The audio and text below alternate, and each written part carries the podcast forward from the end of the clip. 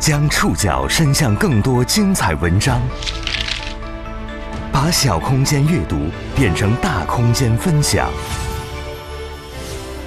宋宇选读，讲述现实世界里的真实故事，把小空间阅读变成大空间分享。欢迎各位收听今天的宋宇选读。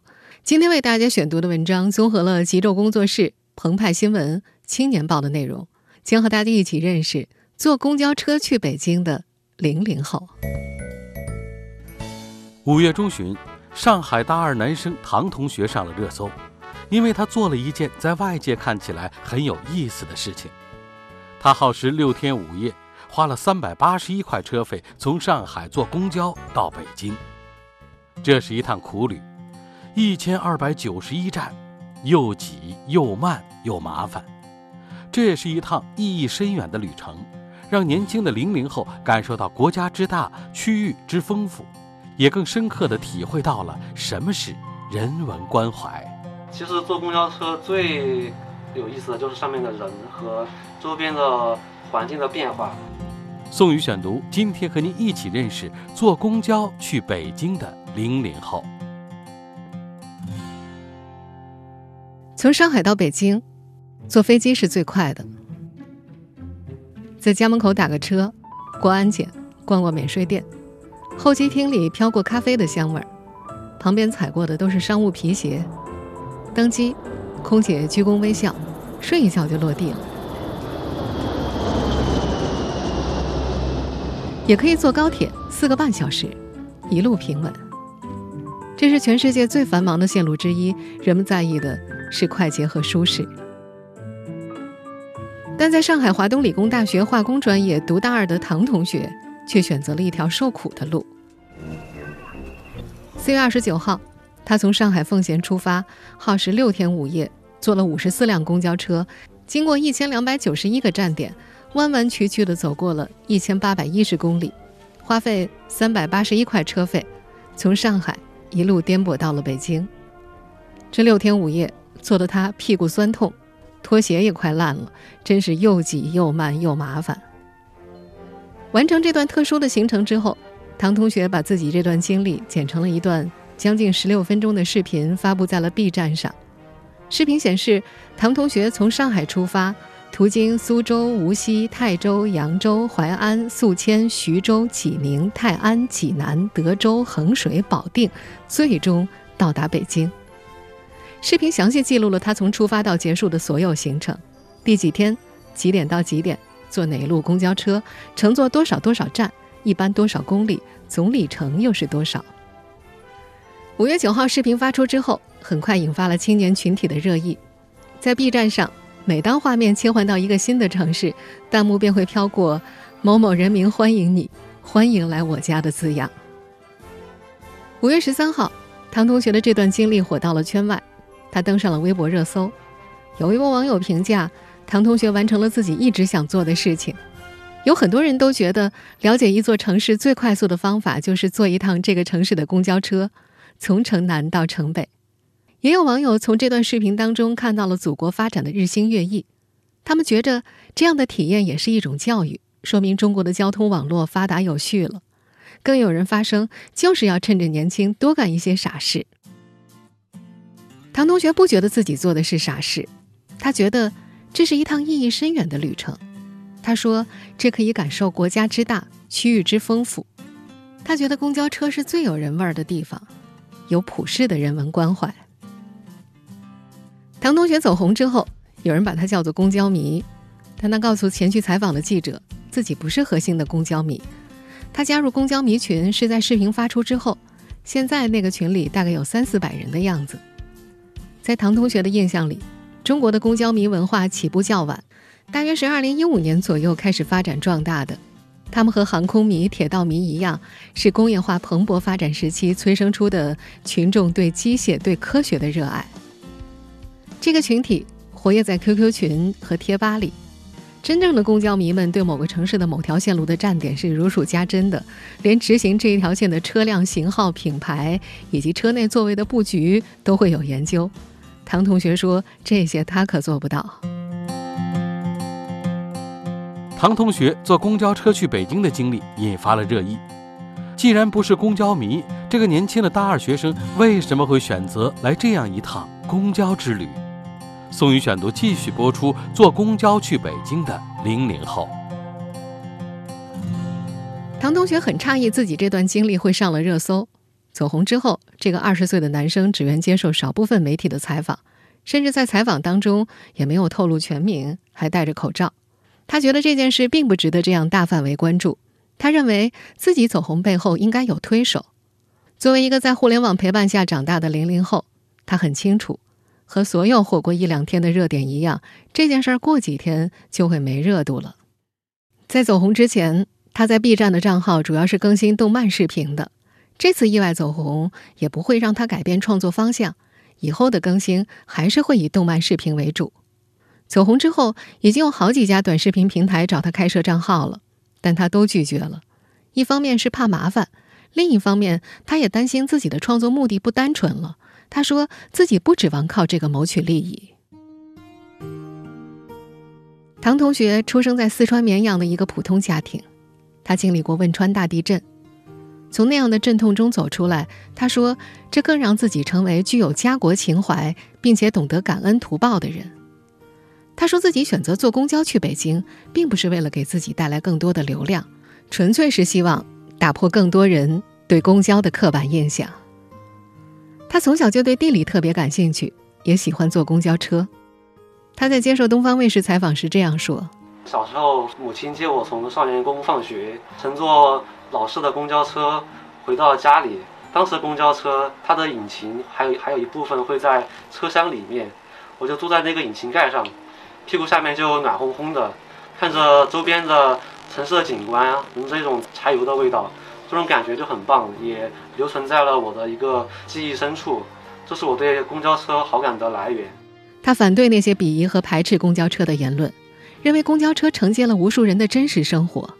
他觉得只有亲身走一遭，才能够感受到我们国家的公交体系有多么的四通八达。这趟上热搜的旅程并不是唐同学第一次公交之旅。二零一九年，他心血来潮从上海坐公交到南京。今年三月份，为了给这次旅程热身，他又从温州坐公交到了上海。唐同学是个有计划的人。在正式开始这趟五天六夜的行程之前，他花了五六天策划整段旅程。这一次我就经过了比较详细的周密的计划，比如说去网络地图上去查询邻县市之间的换乘方式，再一段段的拼起来。通过手机地图，他把漫长的旅程分解成一小段一小段进行拼接。拼接的过程是从宏观到微观，先确定大的地点，再看中间的换乘点，从市。到县，到镇，逐步缩小去查，一点点串起来。但因为涉及到乡村和县市，手机地图上有很多信息更新不及时，他就去查各地公交公司的微信公众号，或者打电话求证。对一些可能存在的呃难点或者说不清楚的点，我也会去关注呃当地的公交公司的微信公众号。啊，或者是去打电话去进进行一个具体的问询，来保证我线路的畅达性和可通达性。这整趟行程啊，他一共关注了二十多个公众号，有些地图上并不显示车次的发班间隔、等车的时间，具体每条线路的换乘站应该在哪一站，都需要他自己考虑。出发前，唐同学还为自己做了个行程表，每一程的上车站点、预计耗时、到达时间，通通列好。在手机地图上，他把每个换乘点都做了收藏，方便自己换乘。旅程开始之前，唐同学为自己准备了轻量的背包，里面装了简单的换洗衣物、洗漱用品和拍摄装备，一块两万毫安的充电宝，还有一些压缩饼干。为了不闷脚，他一直穿一双拖鞋。旅程结束之后，那双陪伴了他三次公交之旅的拖鞋基本上也烂了。完成行程之后。他还是有些小骄傲的，毕竟纯粹依靠市域公共交通走了将近两千公里，这样的体验别的国家几乎没有，在国内也只有华东地区可以做到。一切准备就绪后，唐同学轻装上阵了。这趟旅程给唐同学带来了很多特别的体验。从南到北，建筑风格、地域风貌逐渐在眼前发生着变化，城乡差异也在旅程中不断体现出来。宋宇选读继续播出：坐公交去北京的零零后。唐同学记得，旅行刚开始的时候，上海的公交车很平稳，会用普通话、上海话和英文报站，车上的路线图是电子的。坐在上海的公交车里，微风拂面，车厢里飘着淡淡的皮革气味，窗外天色慢慢变暗，灯火通明，高架两边或是彩钢搭建的传统工业区，或是大型的高端现代制造业园区。车上的乘客也大多是年轻的上班族。打扮新潮，女性穿着连衣裙，但他也发现，都市到底是个陌生人社会。上海的公交车里几乎零交流，有的乘客在补觉，更多的则是自顾自玩着手机。倒换公交车一路往北，经过乡间的小路，公交车晃晃悠悠的。在接下来江苏、山东、河北等地的县市里，公交车有崭新的。也有破旧的，有的车地板都破损了，座位也破破烂烂的，有些椅套甚至发黄。他还发现，很多城乡公交车是由私人承包的，司机不穿制服，不能刷公交卡，放一个二维码，或是放个铁盆子给你投钱。那些车里广告特别多，座位的后背也会夹着广告纸片，什么家具城辅导班、男科妇科医院的广告不一而足。和上海市区的公交车相比，通连乡间的公交车特别有烟火气。乘客们都在聊天有谈论最近农忙的，也有说自己在哪儿买了一条裤子物美价廉的。这些乘客的穿着也都回归到了生活所需的舒适上，他们的衣裤都很普通，抱着孩子的妈妈穿着宽松的 T 恤，老人们脚上穿着布鞋。他们对陌生人更显热情和好奇。尤其对明显是外地口音的唐同学更加热情。有人问他从哪儿过来，准备到哪儿去，路上花了多少时间。看到唐同学在拍摄，还有些司机会询问他的身份，但从来没有人阻拦他。唐同学还发现，同样是农村，苏南与苏北、山东和河北风貌各不相同。在苏南，邻市邻县之间的公交线路都接通了。农村的自建房大多是欧式洋房，两三层，屋顶是斜的，颜色艳丽，外立面贴有瓷砖。他记得公交车路过一个气派的大农村院落，那家的院门很高大，有复杂的铁艺，还有中式的装潢，很是惹眼。到了苏北和山东，农村的房子就大多变成平顶的了。各家客户的屋顶上晾着衣服，水泥的墙面上刷上了广告，院子也变少了。这一路他路过的有些地方，甚至可以感受到土地的紧张。比方说，在河北宋固到安国那一段，有些村子是小聚落，周边是麦田，路非常的窄，两边建满了一层的房屋。公交车要是和别的车会车的话，得先倒回到路口去。最后到了北京的时候，又有一种首都的崇高感。在高碑店上车之前，有人安检。进入北京三环，道路两旁的很多大名头的机关单位映入眼帘。一路上，他身边的口音从吴语到江淮官话、中原官话、冀鲁官话，再到北京话，他很直观的体会到了我们的国家到底有多么大。这五天六夜的时间，唐同学一路上都是亢奋的。每天他在公交车上至少要度过十个多小时。一般来说呢，是晚上十点钟睡，早上五点钟起，早饭和午饭吃压缩饼干和牛奶。他走红之后，有人调侃：“这么漫长的公交之旅，怕是腰都要断了，屁股也要坐烂了吧？”唐同学笑着回应：“自己年轻，腰和屁股都受得了，他这个强度可比不上那些体力工作者们。”偶尔坐长途公交的时候，他会补个觉，大多数情况。他都盯着地图，看离自己收藏的下一个点还有多远。因为行程很紧，唐同学几乎每一次下车就要狂奔，赶到有时是几百米外的下一个站点，有时他还在上一趟车上被红灯拦住，眼睁睁看着下一趟车先到站了，在他前面开走了。在山东济宁城区的时候，为了赶下一趟公交，他一下车就立马扫共享单车，可没想到扫到的是辆坏车，他只能拔腿就跑，赶在另一站堵住了去往曲阜的公交车。上车之后，他累得气喘吁吁，过了好一阵儿才缓过来。这段不长的旅程里，这个年轻的男生经常会陷入反思。这反思有时候是对自己的，有时候是对自己看到的烟火人间的。宋宇选读继续播出：坐公交去北京的零零后。四月三十号，在江苏徐州，唐同学坐上了当地的八十八路公交。五一节前，人太多了，车上挤满了七八十个乘客。他站在车厢前部，被挤得几乎脚不沾地。车正开着呢，突然听到一个女乘客和售票员起了争执，因为售票员对她二次查票。来了，他不信，我还想给他说不我，你小子有病！两人用徐州方言吵了二十多分钟，有乘客去劝阻，后来司机师傅把车停下，报了警。警察叔叔来调解，发现那名女乘客之前说自己是孕妇，其实不是。女乘客觉得面子上挂不住，匆匆下车了。这趟纠纷耽误了全车人近半个小时。不过让唐同学意外的是，全车乘客没有很烦躁，也没有骂人，好像这样的琐事是日常生活的一部分一样。作为一个外来的闯入者，他一开始也觉得无所谓，但后来转念一想，除了自己以外，车上的其他乘客可都是正儿八经要回家的呀。如果自己是他们，还能保留这样从容的心态吗？这一路上，他经常会有这样的反思。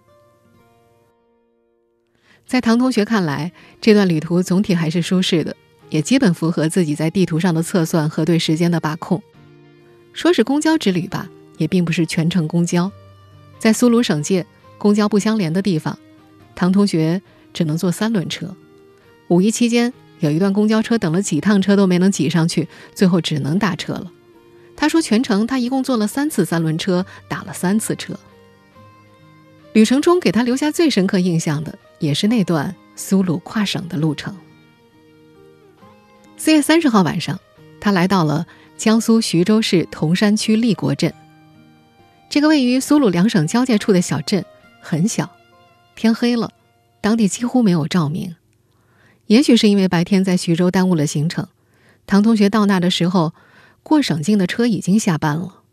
当时唐同学还没吃晚饭，觉得特别饿。同行的还有一家三口和另一位老奶奶。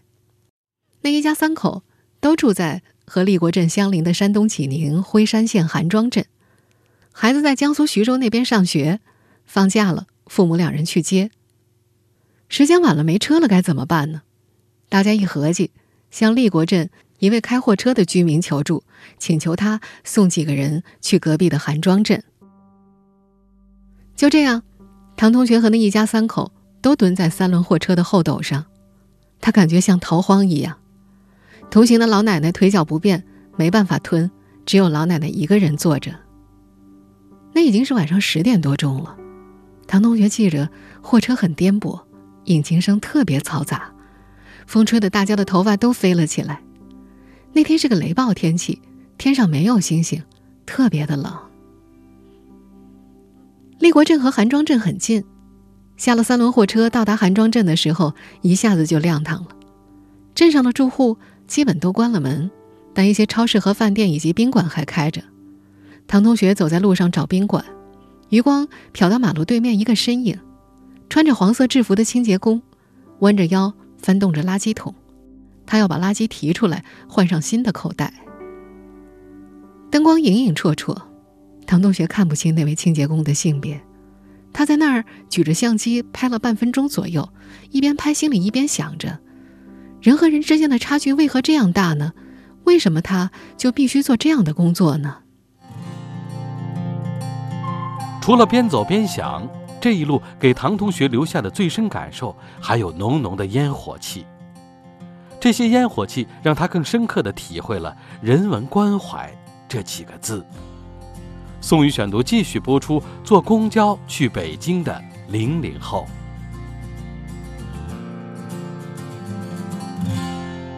四月三十号夜里，唐同学在韩庄镇住进了一间小旅馆，三十块一晚的三人间，是农村自建房改造出来的，没有什么装饰，石灰白墙，顶上挂着个风扇，整栋楼只有一个卫生间，公共浴室里有两个喷洒，屋子挨着路。窗外大货车轰隆隆的驶过。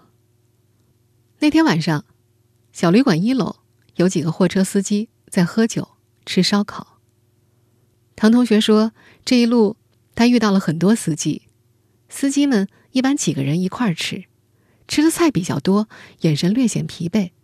他们的皮肤都很黑，搭个毛巾，裤脚还带有污渍。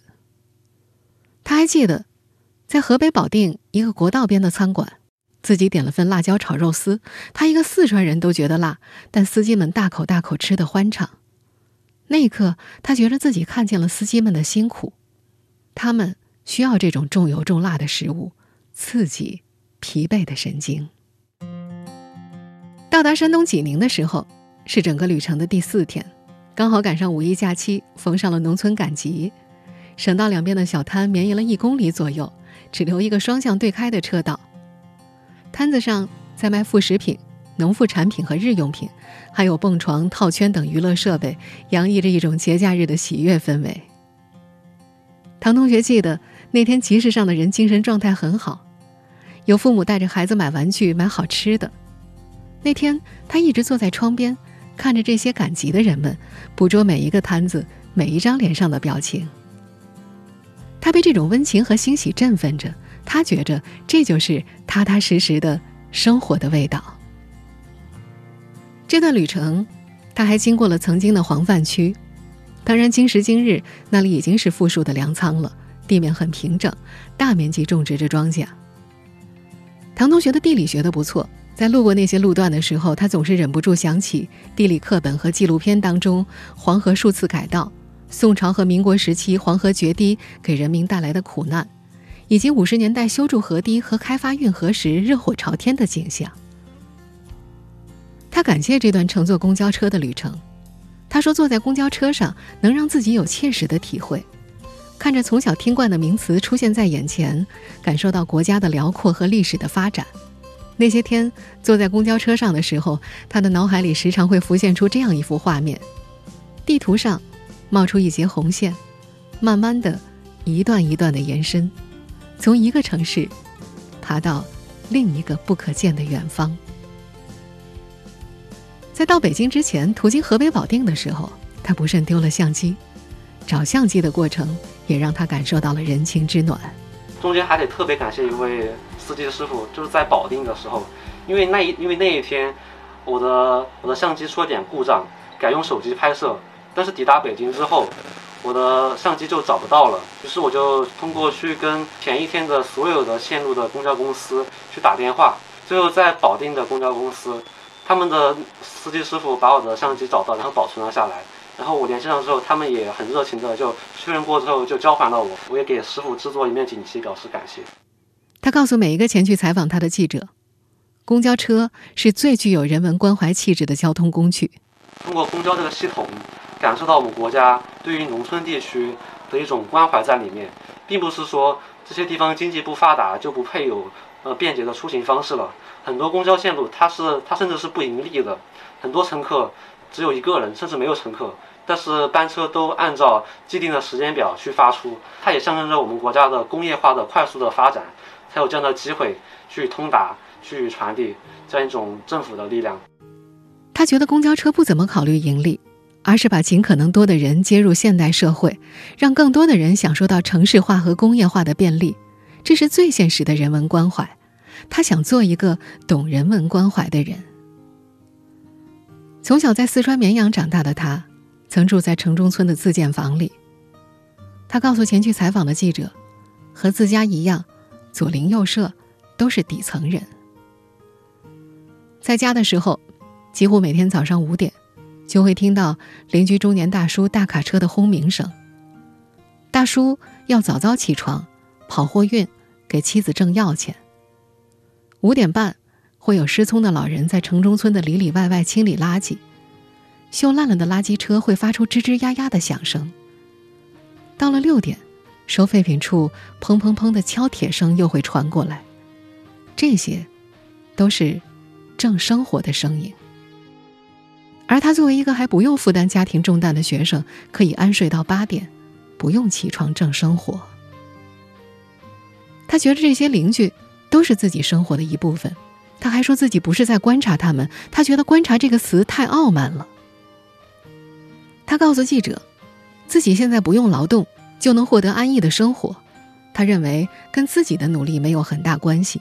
他很害怕有一天自己会认为这一切都是理所应当的。到上海念大学之后，校园里的生活单纯美好，刷一下绩点，课后上上网看看动画片，周围的同学们更是光鲜亮丽。他们同学当中还有人开着特斯拉上学呢，就停在他们宿舍楼下。在这样的校园环境里待久了，他感觉自己都有些不接地气了，慢慢丧失了对社会的敏感性和理解他人的能力。这也是他选择开始这次公交之旅的原因之一。他在四川老家的父母知道他的这次旅行，一开始父母还挺担心他的安全的，但后来他们都为儿子感到自豪。唐同学说：“父母对自己的期望，首先是成为一个正直的人。”他说：“自家的家庭条件是父母从零到有一点点积攒出来的。房子是父亲亲手盖的。他读高中的时候，父母会叫他一起给花园搬砖砌墙。一家人外出的时候，看到一些辛苦的工种，父母也会指给他看，回忆以往的艰苦经历，征求儿子的反馈。”唐同学也是在鸡娃的氛围之下长大的，他自认为是一个很普通的人。虽然高考成绩不理想，但是实际上他选择的赛道和大部分人都一样。他的生活目标长久以来就是上课，为了取得一个相对较好的成绩去奋斗。但是他说，他想在这条路上行走的时候，往周边多看上两眼。他觉得在上海这种巨型城市里。很多人都被异化成了工具，像活在一个机器的社会里一样，人味儿太少了。在这个年轻的零零后看来，人文关怀就是人性的回归，不把别人当成工具，也不去物化自己，人不会因为身份地位不同被区别对待。在接受极昼工作室采访的时候，他自称是一个很容易满足和很容易从生活中获得快乐的人。在这个年轻的零零后看来，可能不是每个人都可以阶层上升的。如何悦纳自己，跟社会和解，也是一个非常重要的命题。